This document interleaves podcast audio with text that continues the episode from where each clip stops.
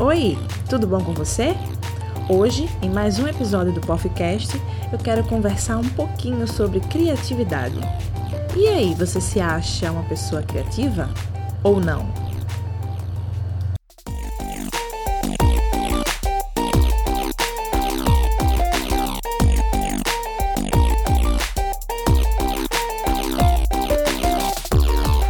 Bem-vindo ao podcast.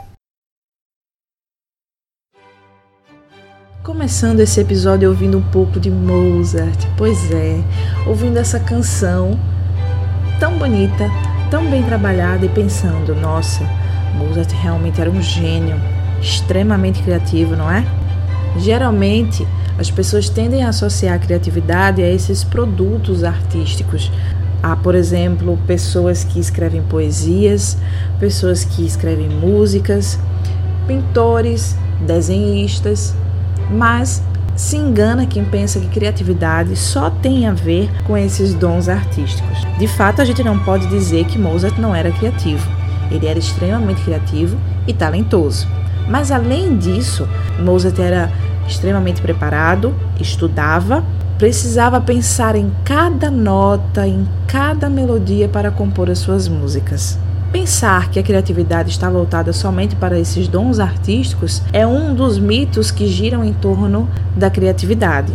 Na realidade, o que as pessoas não sabem ou parece que esqueceram é que a criatividade está muito mais ligada ao ato de criar do que necessariamente a esse produto criativo. E isso muda totalmente a perspectiva que nós temos sobre criatividade. É muito mais comum você olhar para uma pessoa que desenha bem ou que tem dons manuais e sabe fazer artesanato e dizer, nossa, como aquela pessoa é criativa. Mas dificilmente você olha para alguém numa empresa que conseguiu resolver algum processo mais complicado de uma forma diferente e mais eficiente e você diz que essa pessoa é criativa. Pois é, a criatividade está ligada a muito mais do que a gente imagina.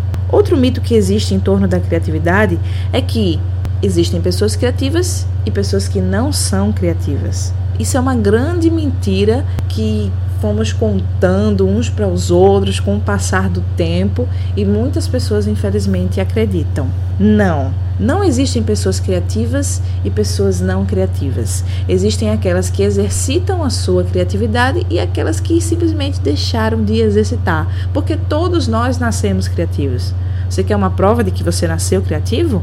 Pergunta para sua mãe ou para o seu pai como eram as suas brincadeiras quando você era criança. A criança tem uma imaginação extremamente aguçada e ela não tem pudores, ela não se importa com as outras pessoas, ela está no mundo dela ali brincando. Então, com certeza, quando você era pequeno, você pulou de um sofá para outro na sala da sua casa, pensando que se caísse do sofá ou se tocasse no chão, você ia cair dentro de um mar cheio de tubarões. É, de vez em quando as crianças têm essas ideias malucas. Inclusive, rodou há pouco tempo no Facebook um vídeo bem interessante de um pai que filmou o seu filho brincando em vários cenários, né, em vários vários locais e ele ouviu atentamente a brincadeira ali do filho e editou o vídeo de acordo com as brincadeiras. Então é muito interessante ver que a criança, por exemplo, ela estava numa loja de brinquedo e ela pega um, um sabre de luz, sabe, do Star Wars, de brincadeira e do nada, com a edição que o pai fez naquele vídeo, aparece, né, como se fosse um sabre de luz de verdade. Então é, é muito divertido assistir esse vídeo e pensar em como as crianças são criativas e nós éramos assim quando éramos pequenos também. O que acontece é que com o tempo a gente vai crescendo, vai amadurecendo e vai percebendo que as pessoas ao nosso redor reparam no que a gente fala, reparam no que a gente diz e muitas vezes elas não gostam, criticam, não se importam. Então você começa a ficar sujeito a vários bloqueios, coisas que vêm acontecendo que vão atrapalhar a gente no processo criativo.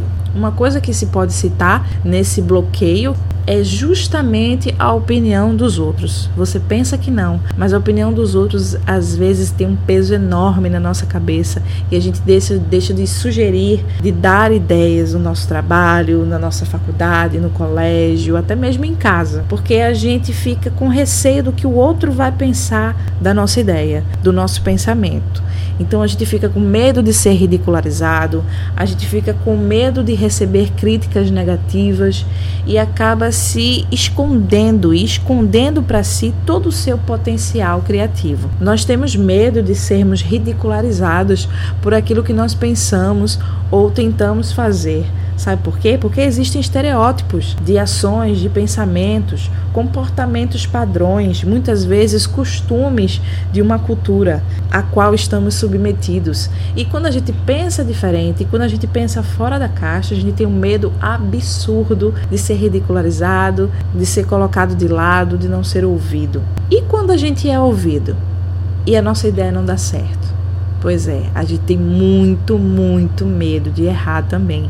E isso também atrapalha a nossa criatividade. O nosso medo de errar não pode ser maior do que o nosso medo de não conseguir tentar. Nós precisamos tentar e o erro faz bem para a gente porque faz com que a gente aprenda.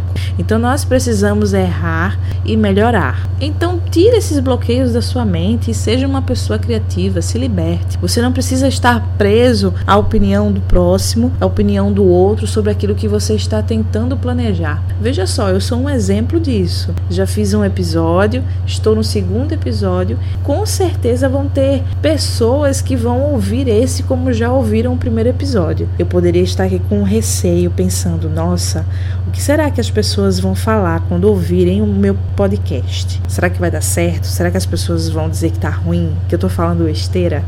Mas eu tô metendo a cara e tô fazendo. Ou seja, eu estou deixando a minha criatividade aflorar, estou criando esses episódios e vamos ver por aí no que é que vai dar. Mas na minha opinião, tá tudo sendo muito, muito bacana. Outro mito que gira em torno da criatividade é que a criatividade é somente inspiração. É você, num determinado momento, do nada, ter aquela ideia, aquele estalo, aquele insight. E aí você é uma pessoa criativa.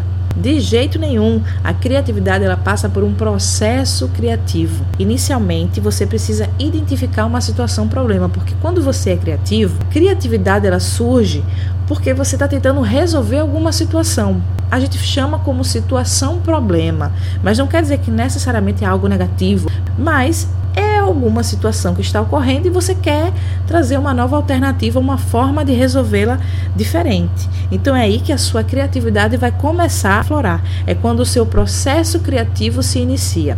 Então você vai começar identificando a sua situação problema e o que é que você tem que resolver.